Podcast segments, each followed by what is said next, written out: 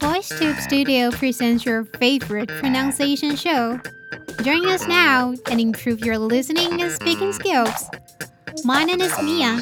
You're listening to VoiceTube's Pronunciation Challenge.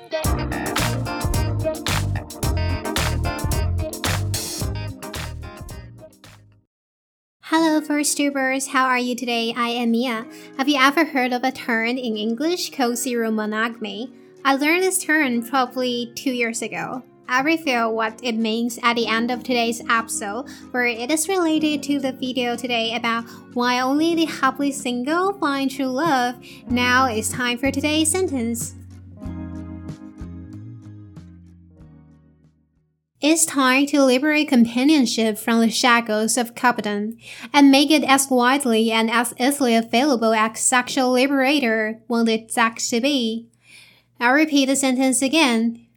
It's time to liberate companionship from the shackles of coupledom and make it as widely and as easily available as sexual liberators wanted sex to be.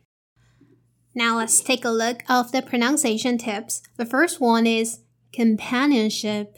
Companionship. Separate the word into four parts. C O M P A N I O N S H I P. So in the first part, the pronunciation of vowel O here is uh uh, so the first part is con, con. Okay, in the second part is pa. A here is at, at. Okay, so when you pronounce the sound, your mouth shape is like you're smiling. So the second part is pet, pet. And the stress is here, so you have to raise your intonation here. So it's companionship, companionship. Okay, now let's see the third part. Nian, nian.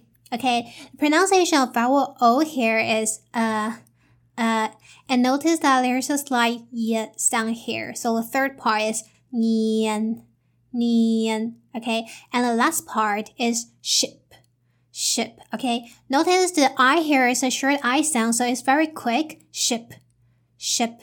Okay, combining all together and notice the stress. So the word is pronounced as companionship companionship. Okay, now let's see the second word, coupledom. Coupledom. Okay, let's separate the word into two parts. C O U P L E D O M. Okay, so in the first part is couple, and in the second part, D O M. So the O here, the pronunciation is uh, uh. So the second part is dun, dun. Combine it all together, coupledom, coupledom. Now it's the third word, easily, easily.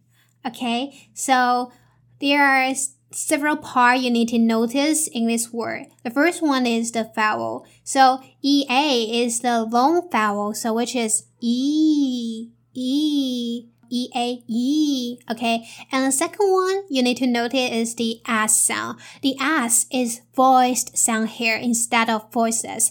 Voiced means the pronunciation is easily, easily instead of easily, easily. Okay. Is Z instead of S. So let's repeat again. Easily, easily.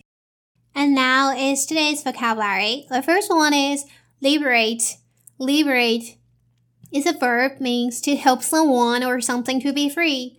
Soldiers liberated the hostages from their captors. Number two, companionship. Companionship is a noun means the enjoyment of spending time with other people. Some people keep a dog for companionship. Number three, shackles. Shackles is a noun means something that prevents you from doing what you want to do.